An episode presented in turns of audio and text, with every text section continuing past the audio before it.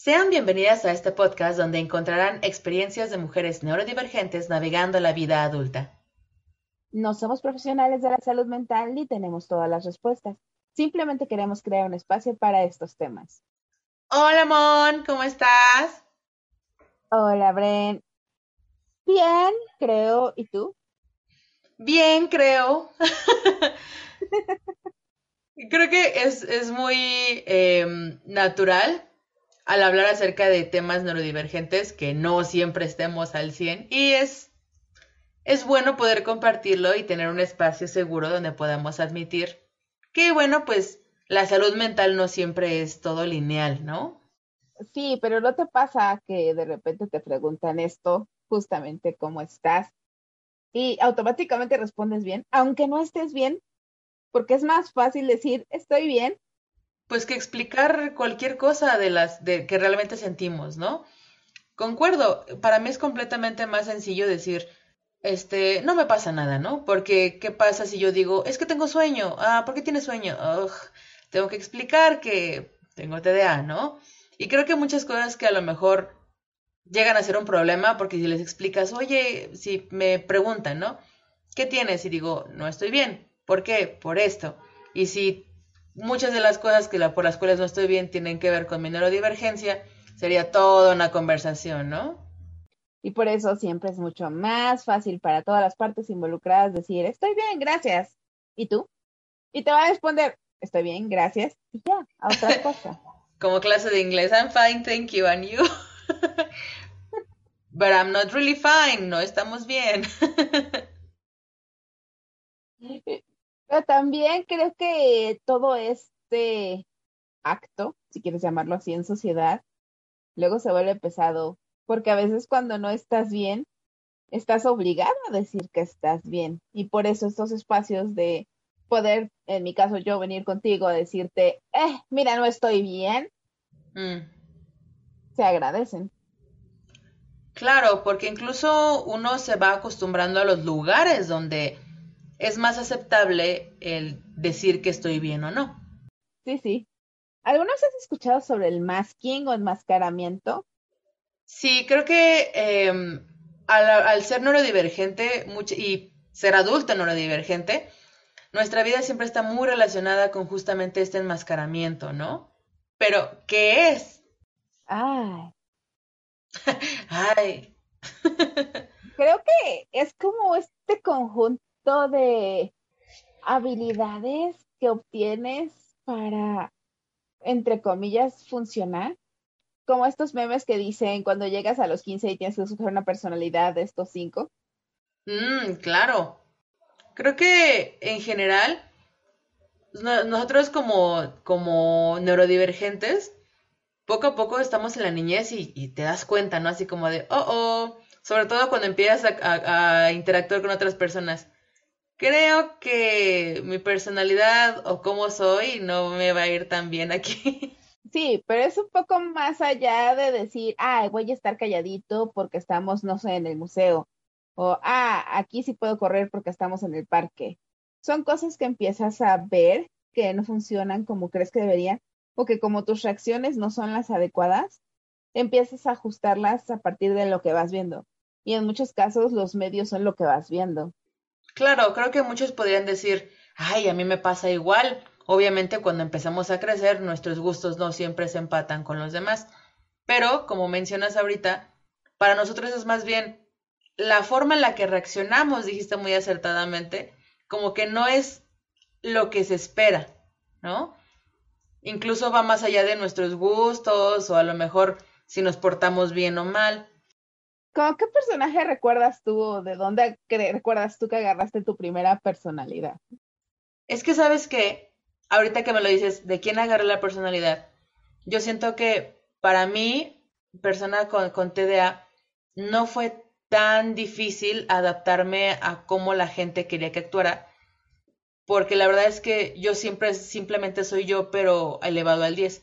O sea, hablaba mucho, corría mucho, hacía mucho, pero nunca agarré tal cual personalidad de alguien. O sea, nunca hice ese tipo de masking que siento que es más común en personas autistas. En mi caso, yo creo que agarré como una enorme amalgama. Bueno, cuando era muy chiquita, muy chiquita me refiero a de los dos a los seis años, agarré esta amalgama de actitudes de superhéroes y Power Rangers. Entonces yo Ah. era con la niña más asertiva, super líder, divertida, vamos, golpemos cosas, hagamos, divirtámonos. Fue un buen periodo de mi vida, pero pues después pasaron muchas cosas y creo que mi personalidad empezó a basarse completamente en reacciones de niña de anime. Porque eso era como que lo que estaba adecuado en mi grupo social, ¿sabes? Como todos eran, mis amigos eran fanáticos de anime, esperaban que yo, como era mujer, niña, chica, fuera como toda bonita, toda dulce y toda tierna, pero parte de mí todavía lo siguió mezclando con esta también estereotipo japonés muy construido de la señorita rica. Bueno, pues fuiste en el TEC, tampoco vamos a estar tan alejados de la realidad. Oiga, eso lo tomo personal, me ofende. Pero fueron todas estas construcciones que fui viendo que funcionaban, ¿sabes? Era como, esto funciona, esto funciona, esto funciona, esto funciona, agrégalo, quítalo, ponle, métele. Hace poco escuché de, un- de una, de, una compañera autista que dijo igual, a veces eh, trato de, de decirle cosas diferentes a diferentes personas, pero se los digo de diferente forma, para ver cómo reaccionan y ver cómo yo debería de, de actuar con cada uno. Yo hacía esas revisiones, pero con media. O sea, yo Ay. veía y es como de, ah, bueno, este, esta reacción hizo esto, entonces, pero es algo que ni siquiera tienes que estar llevando en una libreta o algo, solamente es mi cerebro diciendo sí, sí, sí, no. Y usualmente es muy curioso porque como el medio es justamente un reflejo de la sociedad, no completamente fidedigno, pero a veces sí bastante fiable, el 70% de las veces funcionaba exactamente como lo había visto en la televisión y decía yo, bueno, este comportamiento es perfectamente seguro para ejecutar. Y así es como de repente ya tenía todo mi menú de esto se va a llevar así, esto va a pasar aquí y esto va a llegar allá. Listo. Fíjate que ahora que lo dices así, eh, yo al contrario, yo creo que yo quería hacer eso, yo quería poder tener esa habilidad, porque para mí, yo también desde muy chica me sentí muy atraída a las imágenes, no sé si tenga que ver a lo mejor que somos, que fuimos socializadas mujeres, pero desde niña yo me sentía muy atraída a los animes así de, de, de peleas, de amistad, este tipo Dragon Ball y así, y yo también me quería como, me sentía como que muy, como que similar a esta imagen, ¿no? Quería dar esta imagen. Pero yo siempre me quedaba en el quería, ¿no? Yo tenía como que a lo mejor personas cercanas, sobre todo mi hermano, que a lo mejor sí era como de muy propio, muy limpio, como dices tú, ¿no? Como que dan esta imagen de que a la gente les agrada. Y yo veía que, pues, mi hermano era muy agradado por, por todos. Y yo decía, ay, yo quiero ser así y todo esto. Pero no podía. Entonces me acuerdo haber visto animes y decir, a ver, voy a tomar nota de cómo son para yo poder ser así. Pero al fin y al cabo siempre decía una cosa, o sea, mi impulsividad salía demasiado a flote, o sea, como que quería tener este masking eh, pues dominado, pero creo que nunca me dio para tal. Pero ahí es donde creo que quiero llegar a uno de los primeros problemas que presenta el masking, que es el asunto de que a estas alturas en mi vida tengo muchos problemas para diferenciar la línea entre qué es un comportamiento aprendido y ejecutado porque está hecho para eso y qué es lo que genuinamente quiero hacer. Y es muy difícil. En episodios anteriores tú justamente hablaste de cómo yo daba una imagen de ser otra persona y de repente no sé si realmente es una imagen o no sé si realmente soy yo o no sé en qué punto está la diferencia. Porque todos esos comportamientos aprendidos se convierten en mecanismos de sobrevivencia y es un show. Creo que no solamente dabas una imagen de ser otra persona, sino que dabas, como dices tú, era un muy buen papel en el cual tú eres la, chica que ayuda, este, una figura incluso llegas a ser como más tipo materna, como más de que pueden confiar en mí. Eso hace que la gente te idealice y entonces empiece a pensar, es que Monse jamás tendría pensamientos oscuros, Monse jamás este, sería grosera conmigo, Monse, o sea, em, yo siento que también ese es un problema que tiene la gente, porque cuando tú das una, una pequeña parte de ti, asumen que conocen todo de ti, ¿no? Que es bueno para, para cuando queremos hacer este enmascaramiento, pero este llega a convertirse en algo problemático porque entonces empiezas a mostrar tantito a lo mejor de quién eres tú y luego dicen, pero esta no eres tú, pero no, es que tú jamás harías eso y así como de, ay, o sea, tú vas a saber más de mí que yo y creo que también ahí es cuando nosotros nos damos cuenta, creo que este enmascaramiento es, me está comiendo, ¿no? Pero, por ejemplo, a mí me tomó muchísimo tiempo entender que era enmascaramiento, ¿sabes? Porque yo pensaba que era totalmente normal y genuino que todo el mundo hacía exactamente lo que yo hacía, que todos los comportamientos de las personas eran directamente aprendidos porque había que aprenderlos. O sea, no me cabía que la gente actuaba solo por actuar. Es que al fin y al cabo, es como decíamos en el capítulo anterior, es parte del autodiagnóstico. ¿Cómo vamos a saber que estamos enmascarando si no sabemos que estamos, qué estamos escondiendo, ¿no? Entonces, conforme nos vamos dando cuenta comúnmente, o, dices, ay, qué coincidencia, todo lo que estoy escondiendo es todo lo que es un síntoma de autismo, ¿no? O una, una, característica, un rasgo de autismo. Entonces, ya es cuando dices, ah, entonces realmente estoy escondiendo eso, o lo estoy moldeando para, ah, para que sea algo, entre comillas, positivo. Pues sí, por eso de repente yo aparezco como un miembro perfectamente alineado a la sociedad, porque toda mi vida de manera consciente e inconsciente he estado practicando esta fachada para que sea socialmente aceptable. Y qué es lo que queda detrás, qué es lo que se esconde, son todas las características autistas que no están, entre comillas, entre comillas, bien vistas por la sociedad. Es tratar de esconder todo esto con una máscara que te hace parecer otra persona que sí es apta para estar ahí.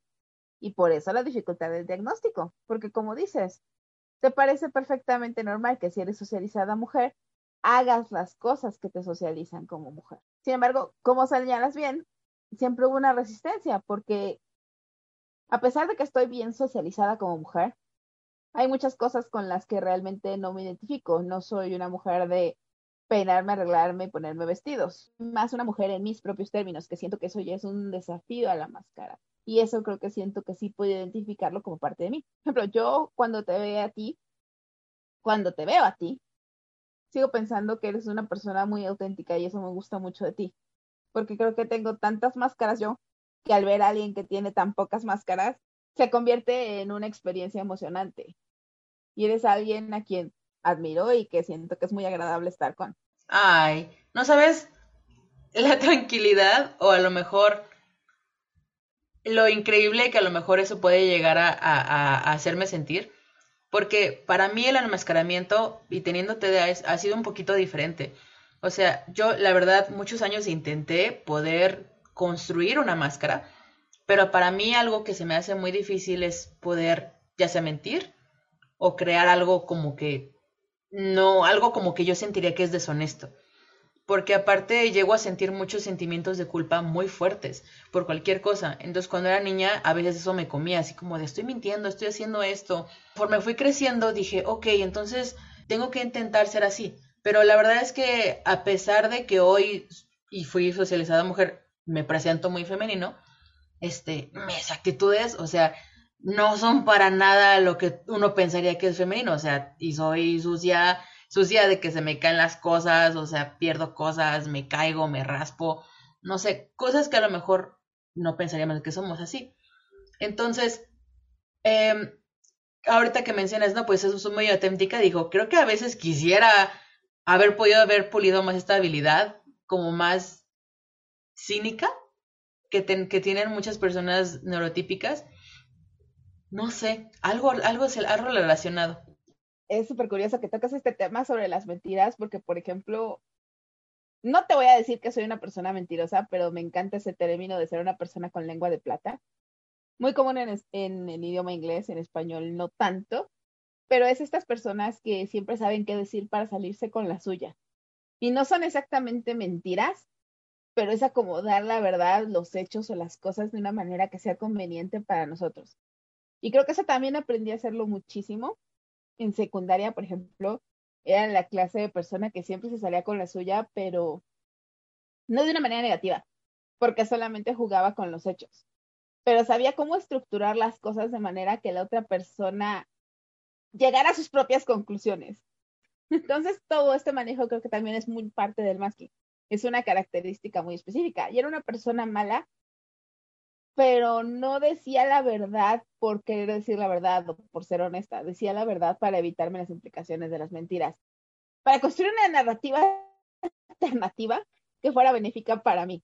Entonces creo que era una persona relativamente mala, ahora que lo recuerdo. Entonces ahorita que dices, no, pues es que yo era bien mala y que me valía madre y todo esto, pues, pues sí, o sea, es, es algo que a lo mejor incluso como, como chavos decimos, ay, ya me vale madre, ¿no? Y a lo mejor ahorita esto puede decir, tú puedes decir, no, pues era bien mala onda. Bueno, te das cuenta que los neurotípicos eso lo hacían así sin tocarse el corazón y les valía, o sea, o sea, y es como que llegamos nuevamente a esta idea, ¿no? Ay, no, no, no, no. Pero bueno, al hablar acerca de, de lo que la gente espera de nosotros, creo que esa es una clave cuando hablamos acerca del enmascaramiento. Una, a, a, identificamos lo que la gente quiere de nosotros muchas veces al verlo en otros medios como la televisión o películas. Y también, dos, o sea, de, a partir de lo que nos dicen qué es lo que debemos de decir, ¿no? Por ejemplo, ay, ¿qué no te importa? ¿Qué no esto? Y poco a poco decimos, me tiene que importar, o sea, tengo que decirlo tal cual, tengo que comportarme así.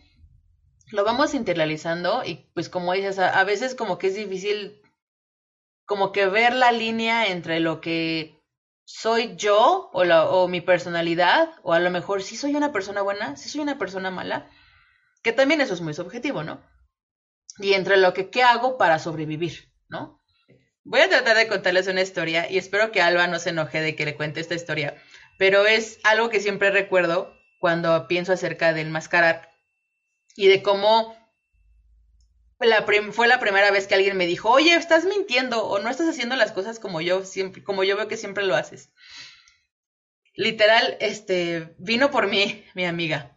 Bueno, en ese entonces, durante la, la universidad, la verdad es que yo aprendí a hacer este enmascaramiento de, para que la gente no se diera cuenta de que no siempre estaba yo al 100 o que no era tan, este, perfecta como que parecía, que nunca lo fui, pero eh, no, ese no es el punto. Eh, pues me iba muy bien en la escuela, en algunos casos. Entonces, me acuerdo que una vez saqué en un examen de una materia que se supone que yo era muy buena, saqué una calificación baja. Entonces, pues una amiga mía, que tenía muchos problemas también para ver mis límites, agarró mi examen y dijo, ah, ¿cómo es posible que tú hayas sacado tan poco si tú se supone que eres muy buena? A ver, pero dime qué hiciste. Entonces me empezó a cuestionar en frente de todos por qué había sacado una calificación más baja. Y entonces en ese momento dije, estúpida, no me vas a... ¿Por qué estás hablando de esto, no? Y aparte ya yo nos con... Exhibiste. Porque, ajá, ya nos exhibiste. Entonces me empezó a decir así como de, pero ¿por qué? ¿Cómo? Y yo así como de, cállate. O sea, no estás entendiendo que no quiero que el mundo que se dé cuenta que todo esto es un acto, ¿no? Pues que realmente yo no soy así, que realmente apenas sí estudio, que apenas sí me importa, ¿no? Entonces me dice, pero ¿cómo? Y se me salió así como de, no me acuerdo si le dije una grosería, la verdad, perdóname Alba si me estás escuchando, o sea, pero creo que le dije una grosería y se quedó fría y dijo, dijo, tú nunca me has hablado, o sea, porque yo no le, yo no le hablaba así a las niñas, o sea, yo era así como de, sí te ayudo, sí, no pasa nada, X, y, o sea, literal dije así como de, no, le dije algo hiriente, eso me recuerdo, le dije algo hiriente a ella, ¿no?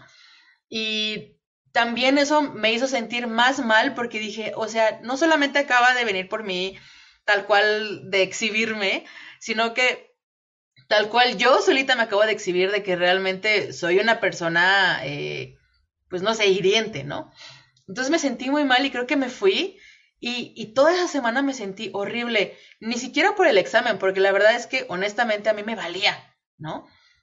Este, sino por, por cómo había ella hecho notar que, que no era como que la típica buena estudiante y que aparte, este, tampoco era tan amable, ¿no? No sé. Entonces, creo que muchas de esas cosas y es, esa situación en particular es a la que siempre recuerdo cuando me preguntan, ¿qué es enmascarar? Y yo así como de, creo que esa fue una de las primeras veces en las que me di cuenta que, que para mí era muy importante mantener ciertas imágenes y que como la imagen, pues tal cual, uh, cambia la manera en la que la gente te ve. ¿Cómo reaccionas?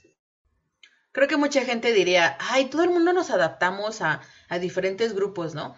Pero creo que no es tan sencillo, o sea, no es lo mismo tal cual decir, ay, con unas, unas amigas me gusta eh, y hablo acerca de musicales y con otras amigas hablo acerca de esto, ¿no? O sea, tal cual es crear una persona que reacciona diferente, que tiene un tono de voz diferente, que, eh, como dice Monse, ¿no? A veces, que, o sea, que tal cual sientes que es alguien diferente y que también por eso no sientes tanta, o sea, sería imposible para uno combinar estos dos grupos, por así decirlo, ¿no? Porque es como tratar de ser dos personas al mismo tiempo. Cuando somos niños, como que empezamos a ver esta forma, siento que los neurotípicos ven este tipo de series de eh, cambié mi personalidad para ser amigo de fulanito, ¿no? Y casual que hay un capítulo especial en el cual fulanito se hace, hace pasar por skateboard para juntarse con las personas que hacen skateboard, pero se da cuenta que ese no es él y entonces regresa con su grupo de amigos original donde puede ser el mismo. Pero siento que es como cuando nosotros tenemos esta idea de que nosotros no tenemos un grupo de amigos donde somos nosotros mismos, o sea, eso no existe. Para nosotros es incluso difícil identificar quiénes somos nosotros mismos. Siento que el enmascaramiento sale de ahí, en que los grupos de, amigos de repente nos dan una cara y que no es que digamos, ay, voy a actuar como él para poder ser parte de él, sino tal cual, ok, ese grupo es así, y tú analizas así como de, entonces ellos esperan que yo haga esto, y yo espero hacer esto, y entonces ellos van a hacer esto. Sobreanalizamos las relaciones que tenemos con cada uno de los grupos eh, como dices tú, saco una media de cómo debo de, este, reaccionar y cuál va a ser el mejor eh, resultado, ¿no? Siento que muchas veces cuando le platicamos algo así del enmascaramiento a los, a los neurotípicos, tienden a sacar este tipo de temas, ¿no? Así como de, ay, mientes por convivir, ¿no? Mm, sí y no. O sea, simplemente es, no sabemos qué tanto de lo que decimos o de lo que hacemos es por encajar y qué tanto es porque realmente nos sentimos cómodos en este grupo y simplemente esta personalidad reluce con este grupo, no sé. Es que es justamente eso, porque a veces, no sé si a ti te ha pasado que llega un punto en el que yo siento que ya estoy siendo yo. Pero todo eso vino después de que hice una construcción meticulosa para que pudiera ser aceptada en ese grupo. Y no estoy diciendo que me estoy sobreesforzando, no estoy diciendo que, ah, sí, hice todo específicamente para entrar aquí. Solo traté de crearme un espacio y ya que tengo ese espacio más asegurado y más establecido, ya tengo el espacio y la oportunidad de ser yo. Sin embargo, es triste porque eso no se da muy seguido. Solo es con grupos específicos y, por ejemplo, yo me he dado cuenta que es mucho más fácil entre personas neurodivergentes, porque incluso sin haber discutido todas estas situaciones, por alguna razón todas las piezas empiezan a encajar y esos grupos te dan el espacio y la apertura de en algún punto llegar a ser tú. Así que creo que conviene hacer un pequeño repaso de todo lo que hablamos hoy. Bueno, entonces en este caso, pues mencionamos primero pues qué era el enmascaramiento para nosotras y cómo lo habíamos llegado este, a identificarlo. Cómo a veces eh, es una herramienta que utilizamos para poder sobrevivir, pero que a veces nos aferramos tanto a esta que se convierte en algo problemático. Y también como luego el enmascaramiento nos crea problemas porque puede llegar a mezclarse con nuestra personalidad en un nivel en el que ya no sabemos dónde termina el aprendido y dónde empieza lo que realmente somos. Y eso lo hace muy difícil de ubicar, porque son todas estas herramientas que tenemos como parte de nosotros que creemos que son realmente parte de nosotros. ¿Y qué hay de ustedes? Sé que es difícil, sé que enfrentarse a este tipo de reflexión es un poco pesado, pero también es un primer paso que hay que dar. Así que identifiquen alguno de estos mecanismos de supervivencia, qué es lo que sienten que hacen para encajar. Esperamos que puedan contarnos todo esto en el live del jueves y que puedan compartirnos con eh, personas que realmente les interese o les sirva mucho este contenido. Síganos en nuestras redes sociales. Recuerden que es Good Girls Pod en todos. Y sobre todo, recuerden portarse mal. Yo soy Brenda. Yo soy Mon. Y somos Good Girls. Good Girls. Bye. Bye.